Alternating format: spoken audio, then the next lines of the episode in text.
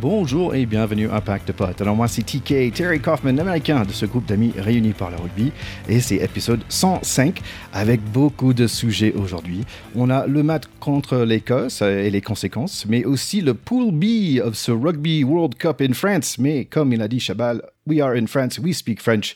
Donc je suis très content de parler français avec notre invité, un vrai pote de notre pack, car ça fait plusieurs fois qu'il revient sur notre podcast. On est très content d'accueillir aujourd'hui, c'est l'ancien 10 de nos en bleu de notre 15 de France, et en rouge de noir, c'est de Toulouse et Toulon. C'est Yann Deleg, salut Salut à tous Écoute, merci d'être d'être là encore pour nous. La dernière fois on s'est vu, en fait, tu étais en pleine préparation pour euh, ton super événement à Toulouse, le Water Rugby. Est-ce que c'est bien passé? Ouais, ça a encore été une super réussite. On est très content. Euh, la météo n'était pas forcément au rendez-vous et malgré tout, les gens sont venus et euh, ça a été une belle fête du rugby encore une fois. Quatre jours de folie. C'est un événement qui monte en puissance d'année en année. Je suis très très content. Ça s'est très très bien passé. Bah super, il faut que l'année prochaine, je regarde un peu son planning un peu en amont, hein, que je, je, viens te voir. Euh, et aussi, bah, en fait, si j'ai bien compris, euh, tu m'avais dit qu'il y avait peut-être une petite euh, frère ou sœur de Water Rugby, et maintenant, il y a quelque chose qui se passe à Monaco. Exactement, ils ont organisé les Water Games, je, je, les, je les, ai aidés, donc le gouvernement monégasque et la fédération monégasque. Euh, et donc, on a fait les Water Games pour la première année. Ça s'est très bien passé aussi. C'était magnifique. La plateforme euh, flottante pour jouer au rugby était euh, au milieu des yachts devant le, le Yacht Club. C'était vraiment un endroit magique. Et pareil, ça a été sur trois jours. Un événement très réussi pour une première édition qui en appelle de nouvelles, de nouvelles éditions pour l'année prochaine. Bah, Water Rugby est finalement international, comme, comme Monaco, c'est un autre pays. International. Et puis, il y aura certainement aussi une édition à Abu Dhabi au mois d'avril. Abu Dhabi en avril. Ah bah chouette. En fait, c'était la prochaine question. Est-ce que c'était euh, le Rhône, la Garonne ou peut-être lac Le Mans? Mais non, c'est un peu plus loin. Ouais. Donc, euh, est-ce que tu peux nous parler un peu plus de ça? Ah, c'est encore, euh, c'est encore qu'au début, hein, on est en train de monter les partenariats, chercher les partenaires locaux, etc. Mais normalement, ce sera le 19, 20 et 21 avril 2024. Euh, donc sur un spot qui est, euh, qui est très beau. c'est où il y a le circuit de voiture. Euh, donc voilà, ça va être un, endroit magnifique et euh, ben, j'espère que ce sera aussi une réussite. On, on, verra ça dans quelques mois. Au moins, il fera chaud. Ouais. Euh, écoute, tu as bien bossé, tu as bossé dur. Euh, est-ce que tu t'es reposé un petit peu pour les vacances? Ah ouais, je suis allé dans ma famille, dans le sud-est, à côté de Toulon, euh, pour une, au début pendant trois semaines, et puis après j'ai fait une semaine à Cavalère chez des potes. Donc j'ai bien, je me suis bien reposé, j'ai bien bronzé, je me suis bien baigné. Il a fait beaucoup. Mais ça se voit. Voilà. Donc j'ai bien rechargé les, batteries parce que ben, il y a plein de choses qui vont arriver très très vite et notamment la, Coupe du Monde qui va arriver rapidement. Et euh, puis je vais avoir du boulot pendant cette Coupe du Monde parce que je suis consultant pour pour M6 pour commenter quelques matchs et faire des émissions. Je suis consultant pour RMC également. Euh, puis après, je vais travailler au, Stade de France avec la société Event Team pour accompagner des clients, et puis aussi avec le Stade Vélodrome. Donc, tu vois, ça fait ça fait beaucoup de dates en perspective pour cette Coupe du Monde, et je, suis impatient de, de vivre cet événement-là. Ouais, you're, hitting the ground running, comme on dit en anglais. Les vacances sont vraiment finies. On tourne maintenant, comme tu dis, à la Coupe de Monde. Donc, je suis content que je pourrais te voir sur l'écran, sur M6, et t'écouter sur RMC. Donc, c'est vraiment chouette. Et je suis content, bien sûr, que tu sois là avec nous. On va parler principalement de Poule B, mais là, on va démarrer avec euh, notre match euh, France-Écosse. Pack de potes, terrain 10 France-Écosse, le retour à Saint-Etienne dans le chaudron contre les Chardons, avec l'équipe presque normale. Il y a le retour de quelques joueurs euh, blessés, comme Villiers et Dante. L'Écosse a à peu près la même équipe, mais Hamish Watson n'est pas là, c'est plutôt euh, Jamie Ritchie en troisième ligne, qui est le vice-capitaine, avec le numéro 10, Finn the Magician Russell. Les arrières sont franchement pas mal, Kinghorn, les allées Sudaf, Stein et Vandermel, avec Hugh Jones et Talipitu en centre. Les Bleus sont présents avec des jolies Marseillaises à Cabela, un petit clin d'œil au Flower of Scotland à Murrayfield, je trouve. Le match démarre avec beaucoup d'énergie dans le stade. Ça démarre bien avec notre défense qui refuse l'avancée des Écossais, sauf que le coup de pied de Finn Russell trompe tout le monde et ils sont dans notre 22. Pénalité, mais ils ne prennent pas les points, mais plutôt la touche pour nous mettre directement sous pression. Osé mais payant car essai dans le coin par Stein. 7 à 0 à 5 minutes. Mais le public reste derrière leur équipe, Marchand fait le taf et les Bleus marquent à pénalité 7 à 3. Les Écossais ont confiance dans leur attaque avec les ballons ultra rapides et chopent en pénalité 10 à 3. Jamie Ritchie est immense en défense et d'un coup, notre attaque est décousue. Damien Pounot fait presque un tour de terrain pour chercher un trou, mais non. Beaucoup d'énergie dans le match, mais il faut savoir calmer les choses un peu. Penal touche pour nous sur le 5 mètres des Chardons. Waki est très bon dans les airs dans ce match. On n'est pas mal en mêlée non plus. Accompagné par un joli Marseillaise, la France, on ajoute 3 points de plus, 10 à 6 à 22 minutes. Notre défense fait reculer les bleus foncés. J'ai l'impression qu'on va marquer comme ça. Mais il reste très dangereux, je trouve, les Écossais, même si j'ai l'impression qu'ils sont un peu fatigués.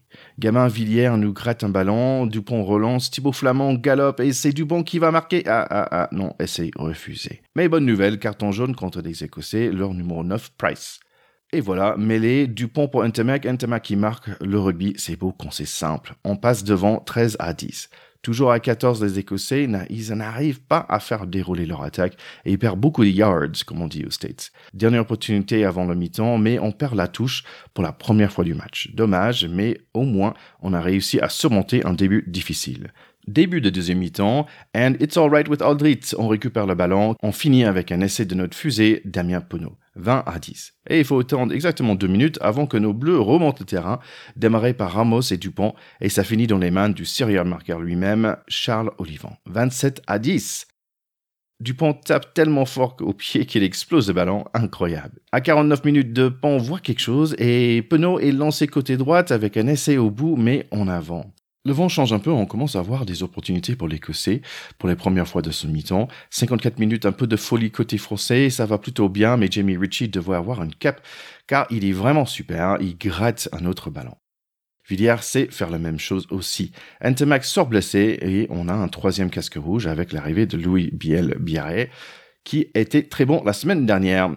Heureusement pour l'Écosse, Finn Russell a un sacré coup de pied et Van der Mel est un vrai guerrier. Il marque son essai à 62 minutes, 27 à 15. 66 minutes, gros coup de mou côté français et les Écossais restent réveillés.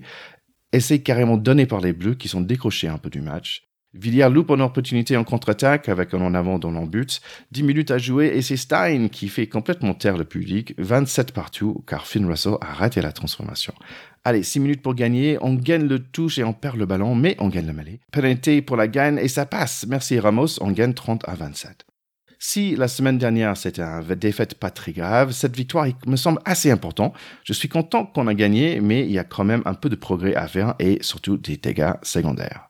Et toi, tu étais là, Yann, comment tu as senti le match? Bah, déjà, euh, il y a eu une grosse entame de la part des Écossais. Nous, on était un peu en difficulté au début. On avait du mal à, garder le ballon, à avoir à utiliser le ballon. Donc, euh, donc pendant 20 minutes, on n'a pas trop existé offensivement. On a réussi quand même à, défendre.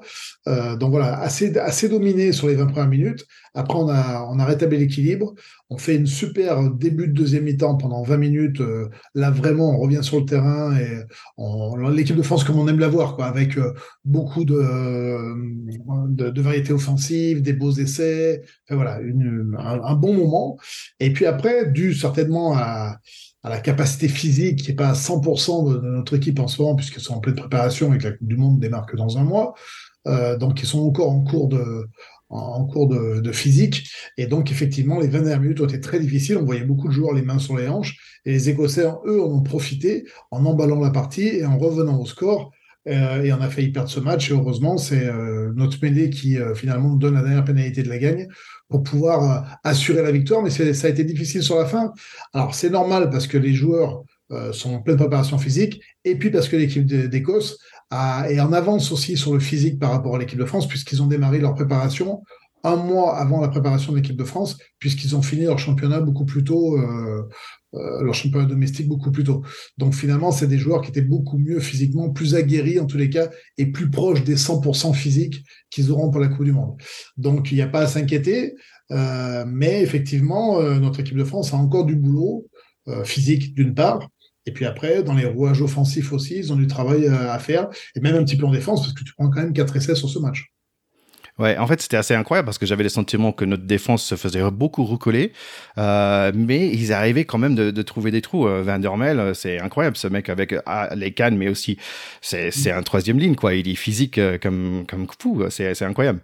C'est vrai, mais euh, puis après, il y a Finn Russell qui, aussi, qui était à la baguette, qui amène beaucoup de, variations dans, son jeu et qui crée de l'incertitude dans la défense française. Et notre défense française, euh, elle est très énergénivore. C'est-à-dire que euh, elle a besoin aussi d'être à 100% physiquement parce que c'est des montées très agressives, très hautes, répétées, qui fatiguent. Et une équipe un peu fatiguée, ben, il suffit qu'il y ait un ou deux joueurs qui montent un peu moins vite et ça crée des déséquilibres. Et les Écossais ont bien sûr en profité. Ouais, c'est marrant parce qu'avant, j'avais l'impression qu'on faisait, on défendait un peu plus parce que ça prenait moins d'énergie que attaquer. Mais maintenant, en fait, notre défense est tellement, on va dire, au point que ça prend plus d'énergie. Je sais pas si ça prend plus d'énergie qu'attaquer, mais en tous les cas, ça prend de l'énergie, ça c'est sûr. Euh, et, puis, euh, clairement, hein, les 20 dernières minutes, on sent que l'équipe de France est fatiguée. Même s'il y a eu des joueurs qui sont rentrés, ils ont compensé quelques joueurs qui étaient fatigués, mais ils n'ont pas compensé les, joueurs qui restaient.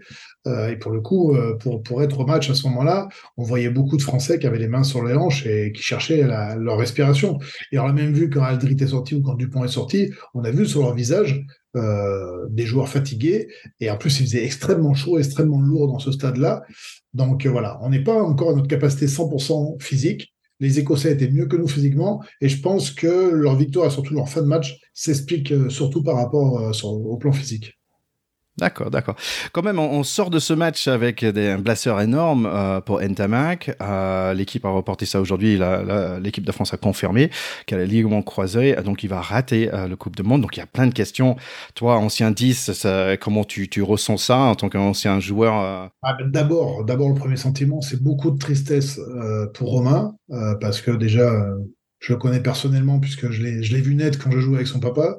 Donc c'est beaucoup de déception pour lui, euh, sachant en plus qu'il a déjà loupé quelques échéances, notamment avec son club euh, il y a 2-3 ans. Euh, donc c'est des moments toujours très difficiles. J'en parle d'autant plus facilement que j'ai vécu ce même genre d'expérience, puisqu'en 2003, je devais participer à, la Coupe du Monde et, et pareil, une blessure m'avait tenu éloigné de, cette Coupe du Monde-là. Donc c'est difficile à vivre sur le moment. Après, euh, ben, après l'opération, bien sûr, on, repart sur de la rééducation et on, a déjà un objectif pour, pour après. Mais enfin, une Coupe du Monde en France, euh, avec une très belle équipe de France comme celle-ci, je pense que la frustration doit être énorme et j'ai d'abord une pensée pour lui. Après, euh, ça va être difficile aussi de, de suppléer ce joueur-là, qui fait partie des tout meilleurs joueurs au monde, pour notre équipe de France, euh, parce que bah, évidemment, ça fait partie, il fait partie des, joueurs extraordinaires qui peuvent faire la différence à, lui tout seul. On l'a encore vu en, finale du top 14 il y, a, quelques mois. Donc ça, c'est difficile aussi. Et après, bah, qui pour le remplacer Il y a, ah, ah, moi, je vois trois choix différents.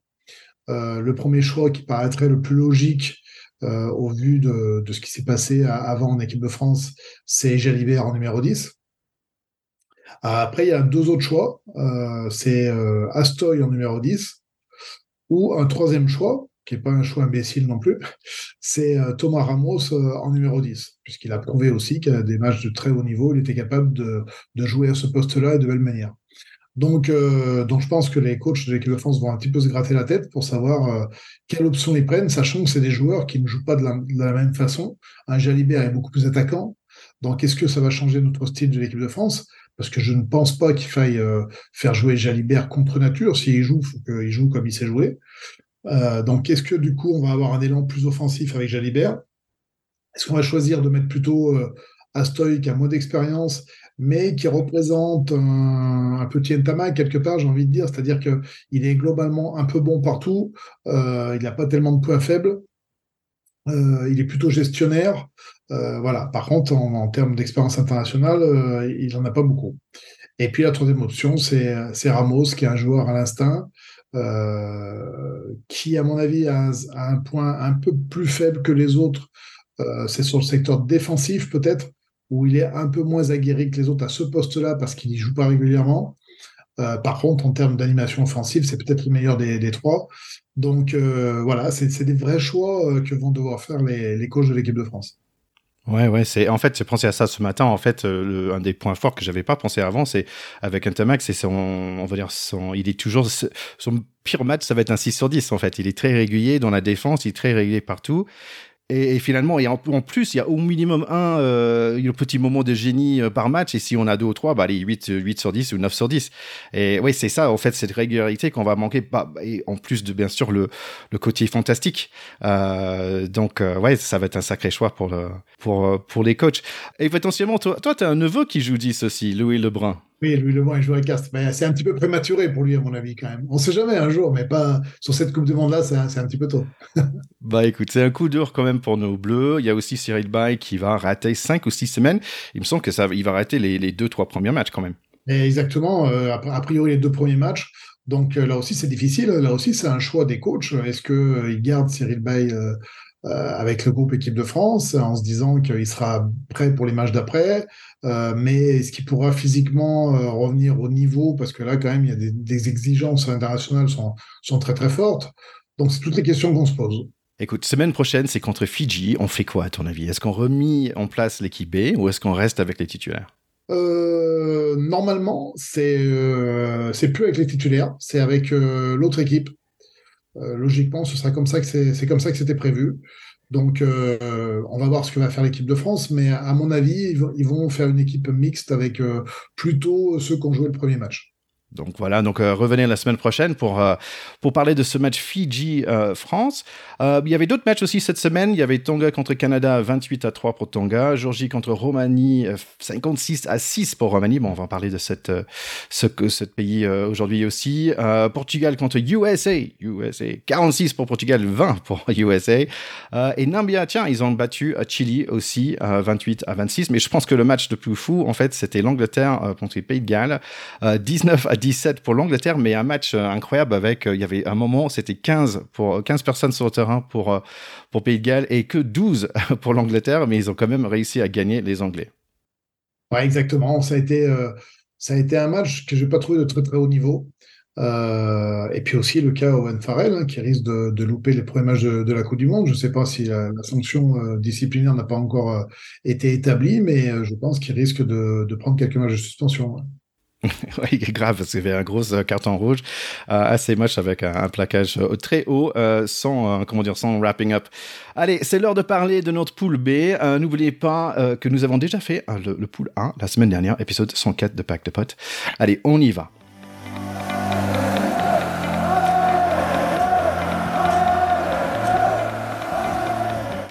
Pour de la, de la qui tout quand même, parce que c'est Afrique du Sud, Irlande, Écosse, Tonga et Roumanie. Et on va démarrer avec l'Écosse parce qu'on était déjà sur le sujet. Donc Écosse, euh, depuis deux ans, ils ont battu quand même l'Angleterre, Australie, Argentine et la plus récemment, on va dire la France bis, euh, aussi a fait plutôt un bon match la, semaine, le week-end dernier. Numéro 5 euh, au niveau mondial aujourd'hui. normalement, on part de leurs avants, mais quand même, j'aimerais bien re-mentionner encore les arrières qui me font peur. Ils ont trois super Stein, Werner et aussi le petit Darcy Graham. En centre, c'est Tupilutu, Hugh Jones, et n'oublie pas aussi, il y a Chris Harris, qui est un super défenseur. Euh, un peu de jeunesse aussi, euh, il y a un certain Rufus McLean, j'adore ce nom, et Ollie Smith. Euh, Stuart Hogg n'est pas là, mais il y a quand même Blair Kinghorn qui prend le relais. Expérience au neuf avec Ben White et Ali Price, et bien sûr le Magician en 10, Finn Russell. c'est quand même pas mal, toi qui as joué 10 pour l'équipe de France. C'est quoi ton avis sur Finn Russell et ses arrières? Effectivement, c'est une très bonne équipe et notamment les arrières. Finn Russell, moi j'adore le voir jouer. Euh, quand on le regarde, il se passe toujours quelque chose, donc c'est assez magique. Euh, j'ai trouvé aussi leur euh, numéro 12, tout, je crois, qui, est, qui a été très très bon et qui a bien relevé le défi physique par rapport à Danti sur, ce, son dernier week-end. Donc effectivement, ils allient puissance, vitesse. c'est une équipe très très forte derrière. Il va falloir s'en méfier dans cette poule-là. C'est, ils représentent pas la meilleure nation de leur poule sur le papier, mais attention à eux. Ouais, ouais. Et en fait, c'est marrant parce que si on parlait des, des, des avants, euh, il y a quand même des, des, beaucoup de frères. On aime bien des fratries chez nous. Donc, il y a des frères Ferguson, il y a des frères Gray, les deuxièmes lignes. Un troisième ligne quand même super costaud avec Jamie Ritchie, euh, le jeune euh, Jack Dempsey en 8 et aussi le moins jeune, mais c'est le machine à plaquer quand même, euh, le mal coiffé Hamish, Watson. et en fait, rapidement sur le coach, Gregor Townsend, il a joué dans un de tes anciens clubs à Cast, mais il me semble que vous n'avez jamais joué ensemble, Greg, Gregor Townsend. Tu as un souvenir, tu as quelque chose sur lui? On a, joué contre, évidemment, les, les France-Écosse, puisque en 94, pour ma première sélection, quand je débute, euh, lui, euh, c'est ses premiers euh, matchs aussi avec l'Écosse. Il était tout jeune comme moi. Donc voilà. Et après, on a joué l'un contre l'autre aussi quand j'étais au Stade Toulousain et lui était à Castres. Et notamment sur une demi-finale, je me souviens très bien du match. Mais c'est un mec que j'aime beaucoup. J'aimais bien le joueur. C'était un, excellent joueur. Et j'aime bien l'homme aussi. C'est un mec assez sympa. Ce qui est marrant, c'est que j'ai vu que des World Rankings, celles qu'ils ont fini, c'est cinquième. Euh, dans les dernières euh, quatre Coupes de Monde, ils ont fini dans la finale. Donc ça veut dire, en gros, si on continue dans cette zone-là, ça veut dire que l'Écosse vont être en finale. On sait jamais. C'est pas encore gagné, mais on sait jamais. Allez, Tonga, euh, je vais te faire un petit service, Yann, et, pour nos chers écouteurs, je ne vais pas essayer de prononcer tous les noms euh, des bons joueurs de cette équipe parce que je suis un peu, on va dire, dyslexique à l'oral, hein, et ça va être un massacre. Euh, ce qui est important, en fait, de, savoir, c'est cette équipe, ils ont la grande moitié qui joue en France ou un autre quart, on va dire, qui joue en Grande-Bretagne. Donc, ils ont surtout, on va dire, du talent physique. je trouve pas très en forme en ce moment, des victoires contre des petits pays de rugby comme Uruguay, Chili et Espagne, mais ils ont perdu contre les autres voisins, on va dire de Pacifique, Fidji, Samoa. Euh, je pense que la dernière fois quand même ils ont joué contre l'Écosse, c'était 60 à 4 ils ont perdu contre l'Écosse. Donc pas franchement bon signe. Ouais, effectivement, on a l'impression qu'ils sont un petit peu dans le dur. C'est une équipe qui se retrouve très rarement. Ils n'ont pas trop l'habitude de jouer ensemble. Euh, donc autant on peut dire que les équipes comme le Fidji euh, font partie des favoris pour se qualifier. Autant le Tonga, ils, sont, plutôt mal en point et à mon avis, ça va être très difficile pour eux de, trouver une qualification. Il euh, faudrait déjà qu'ils... Même, même, ça va être difficile de gagner euh, deux matchs. Je pense qu'ils peuvent en gagner un, mais deux, ça va être difficile. Ouais, euh, ils sortent d'une victoire contre Canada, 28 à 3. Mais en fait, aussi, ils ont des nouveaux joueurs. En fait, il, me semble qu'il y a sept joueurs parce qu'il y a une nouvelle règle. Ou des joueurs qui ont joué euh, peut-être sur des All Blacks d'Australie, par exemple. Il y en a cinq anciens All Blacks qui reviennent à Tonga et deux de, de. Euh, c'est un nouveau règle qu'on voit, il me semble, pour la première fois dans ce, ce, ce Coupe de Monde. Ouais, alors ça, effectivement, ça peut peut-être leur faire du bien hein, de, de, récupérer ces joueurs-là, parce que si c'est des joueurs qui ont joué avec les All Blacks ou les Australiens, ça veut dire que c'est des joueurs qui euh, qui sont bons évidemment. Euh, maintenant, tu sais, une, une équipe, c'est pas que des individualités, donc c'est euh, il faut jouer ensemble de façon régulière pour être performant. Euh, je sais pas s'ils auront le temps finalement de de pouvoir s'ajuster ensemble pour pour performer quoi. Ouais, donc on va dire une petite chance contre l'Écosse. Ma vraie question, c'est est-ce qu'il peut battre euh, le Roumanie que je connais pas de tout, mais dans ma recherche, en fait, je trouve que c'est, ils ont une histoire euh, très intéressante. Ils étaient pas là en 2019. Euh, le seul qu'ils ont raté, il me semble que ça, ça va être leur huitième Coupe du Monde. Historiquement parlant, il me semble qu'en les années 80, moi, j'étais pas en France et j'étais pas de tout dans le rugby à ce moment-là. Apparemment, ils étaient très bons en ce moment. Et attention, c'est pas la Namibie non plus parce qu'ils ont, eux, ils ont pas gagné le match en Coupe du Monde. Ils ont déjà six victoires dans la Coupe du Monde, mais ils ont jamais jamais sortis de leur poule. Vaillant dans le Six, Nations Beast, le Rugby European Championship, ils étaient troisième euh, derrière Georgie et Portugal cette année, deuxième en 2002 et 2021. Euh, le feuille des chaînes, normalement, ça veut dire ils sont solides devant. Qu'est-ce que t'en penses? Ouais, ils vont, ça va être très difficile pour cette équipe. Alors, où tu as raison, c'est qu'effectivement, historiquement, c'est une équipe, euh, la Roumanie, c'est un pays qui, a toujours été très rugby. D'ailleurs, avec l'équipe de France, pendant de nombreuses années, il y avait toujours un match de préparation, un match amical contre la Roumanie, euh, après le tournoi des cinq nations à l'époque. Euh, et c'était toujours un match difficile. Donc voilà. Par contre, les Roumains maintenant ont été quelque part un peu remplacés par les Géorgiens. Et euh, c'est des équipes qui se ressemblent, euh, sauf que les, Géorgiens sont beaucoup plus solides que, que, la Roumanie. Donc euh, la Roumanie va avoir beaucoup de difficultés pour gagner un match dans cette poule-là, qui est en plus une poule très relevée, hein, c'est une poule difficile. Donc ça fait partie de ces équipes qui ne vont certainement pas gagner, mais qui vont vivre une aventure humaine incroyable parce que s'ils sont là, c'est que c'est des passionnés de rugby. Et je pense qu'ils vont vivre euh, un moment exceptionnel avec cette Coupe du Monde de, rugby en France. Et puis de jouer contre les Écossais, contre les Irlandais, contre les Sud-Africains, contre euh, le Tonga. Ben, c'est toujours magique hein, pour, pour des joueurs comme ça qui sont d'un niveau amateur quelque part. Ouais, donc ça, risque d'être super sympa. Le Tonga à Roumanie, ça, ça peut être super chouette. Euh, en fait, il me semble qu'ils ont un coach de défense que peut-être tu connais parce qu'il s'appelle Dave Ellis, euh, qui était le coach de la France, euh, qui était le coach de la défense de la France aussi. Ouais, exactement. Quand j'étais en équipe de France, David Ellis faisait partie des, des, coachs de la défense, effectivement. mais tu sais, bon, et je pense qu'il va leur donner le maximum de pistes, mais c'est pas un coach qui joue. Hein. c'est vrai. En parlant rapidement de quelques joueurs, il y a un monsieur, un troisième ligne qui a l'air d'être un mélange entre Olivon et Adri, qui s'appelle Christy Chiraka, euh, qui a marqué 5 essais en 5 matchs dans ce Rugby European Championships. Euh, un autre marqueur d'essais, c'est Taylor Gontignac, si je prononce bien, qui joue à Rouen aujourd'hui. Et apparemment, son papa est un légende. Ouais, son papa, j'ai joué contre son papa, effectivement. Euh, son papa a joué toute sa carrière en France, pratiquement. Euh, c'était c'était un très bon joueur.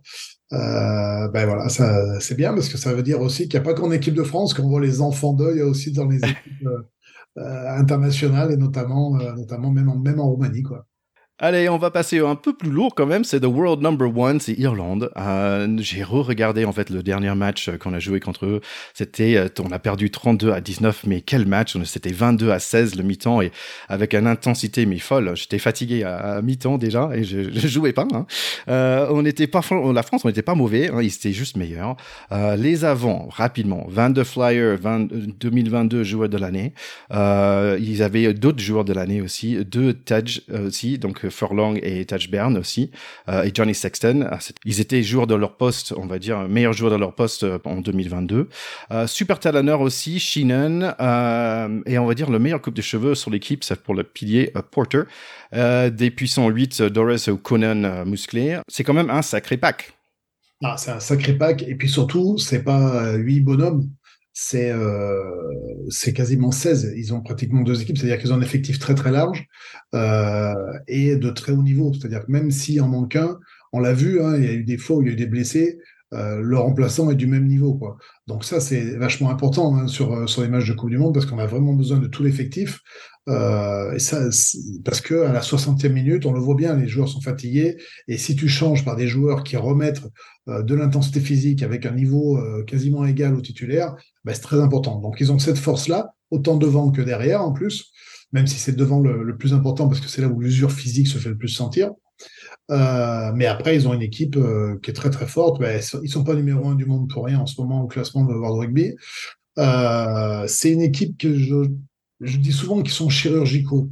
C'est-à-dire que leur jeu est très précis, on sait exactement ce qu'ils font, ce vont faire, sauf qu'ils le font très très bien. Et ils ont une variété dans leur euh, dans mouvement offensif. Déjà, ils adorent garder le ballon. Ils essayent de mettre la main sur le ballon, d'avoir la possession de la balle quasiment toute la partie. Ils sont très bons en conquête de balle sur les mêlées, sur les touches.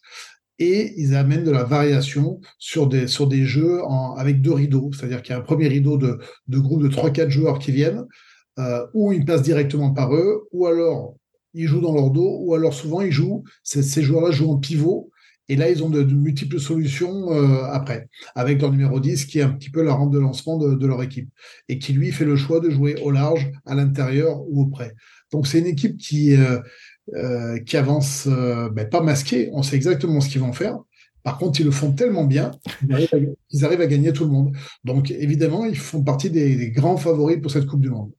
Ouais, tu as parlé de, de leurs 10, euh, mais aussi ils ont euh, beaucoup d'expérience en neuf parce qu'il y a Conor Murray et Gibson Park.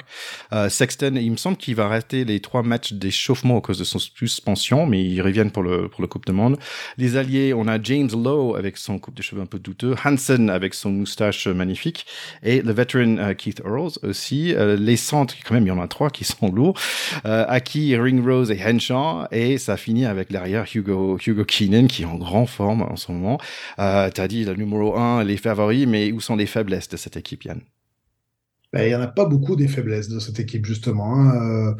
Euh, c'est un petit peu ce qui fait peur, hein, finalement. Euh, alors, il faut avoir confiance quand même, parce que sur un match, tout peut arriver, mais c'est vrai que pour l'instant, ben, il nous montre peu de faiblesses, finalement.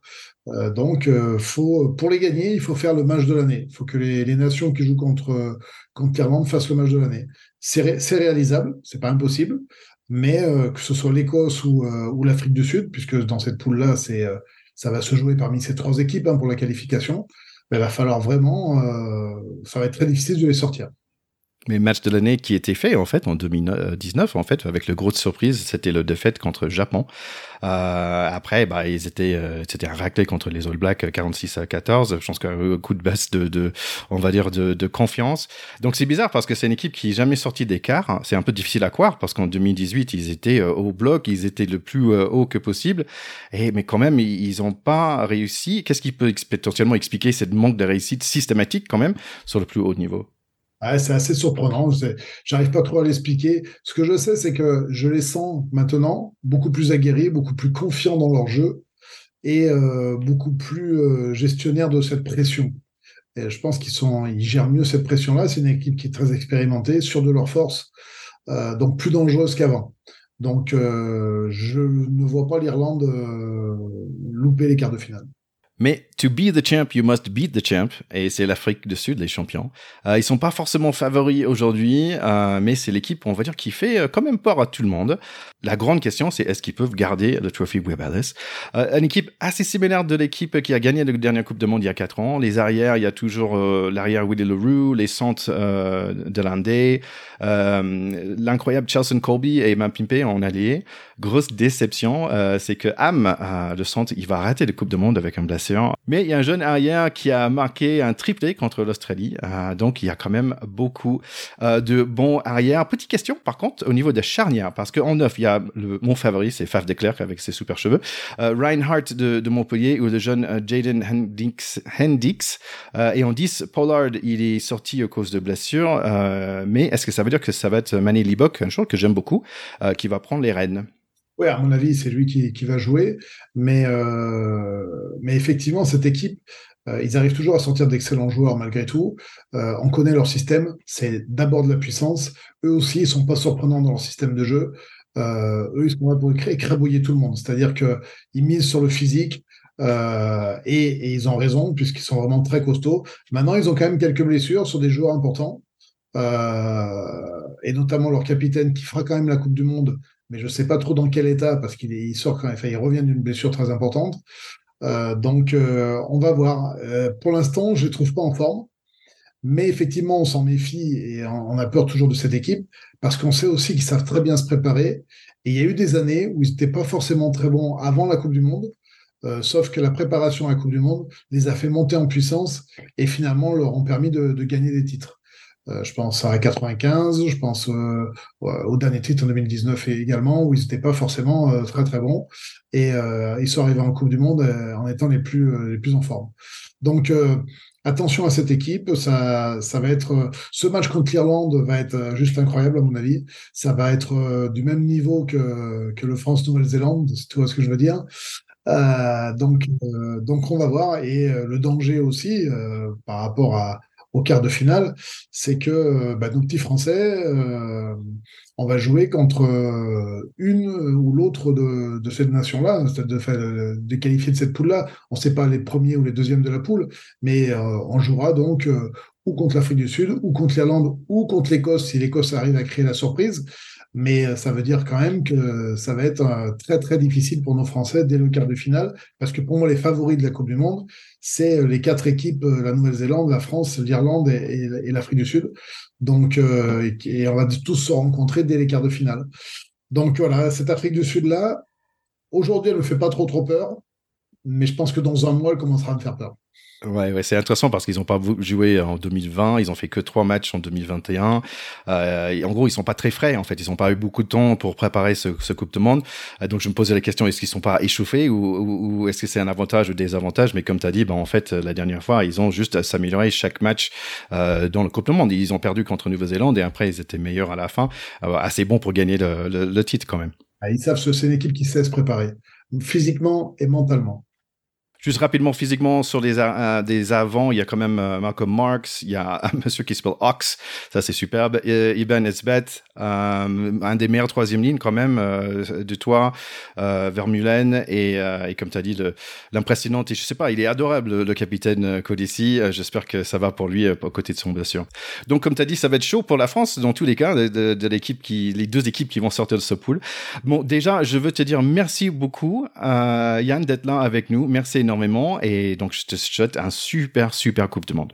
Et bien moi aussi, je vous souhaite une très bonne Coupe du Monde à tous. Régalez-vous, prenez du plaisir parce que je pense que ça va être une Coupe du Monde euh, magnifique. Super Yann, allez, à très bientôt, bye bye. Bientôt, bye bye. Alors, grand, grand merci à Yann Deleg. Allez le suivre sur les différents réseaux sociaux. Vous pouvez aussi le voir sur M6 pendant le Coupe du Monde ou l'écouter sur RMC. Euh, ou vous pouvez aussi écouter notre première interview avec lui, à l'épisode 55, où on a parlé de sa carrière, son côté créatif et businessman, et aussi de son association solidaire euh, Rugby French Flair. Allez, c'est tout pour aujourd'hui. N'oubliez pas, épisode 104, c'était le preview de Pool A. Et la semaine prochaine, euh, avec le prochain épisode, ça va être euh, l'épisode sur le Pool C, avec normalement un autre invité surprise pour nous aider. Un ancien pote de notre pack, c'est votre indice. Allez tout le monde, bonne semaine à vous et surtout un très très bon Coupe du Monde. Ciao ciao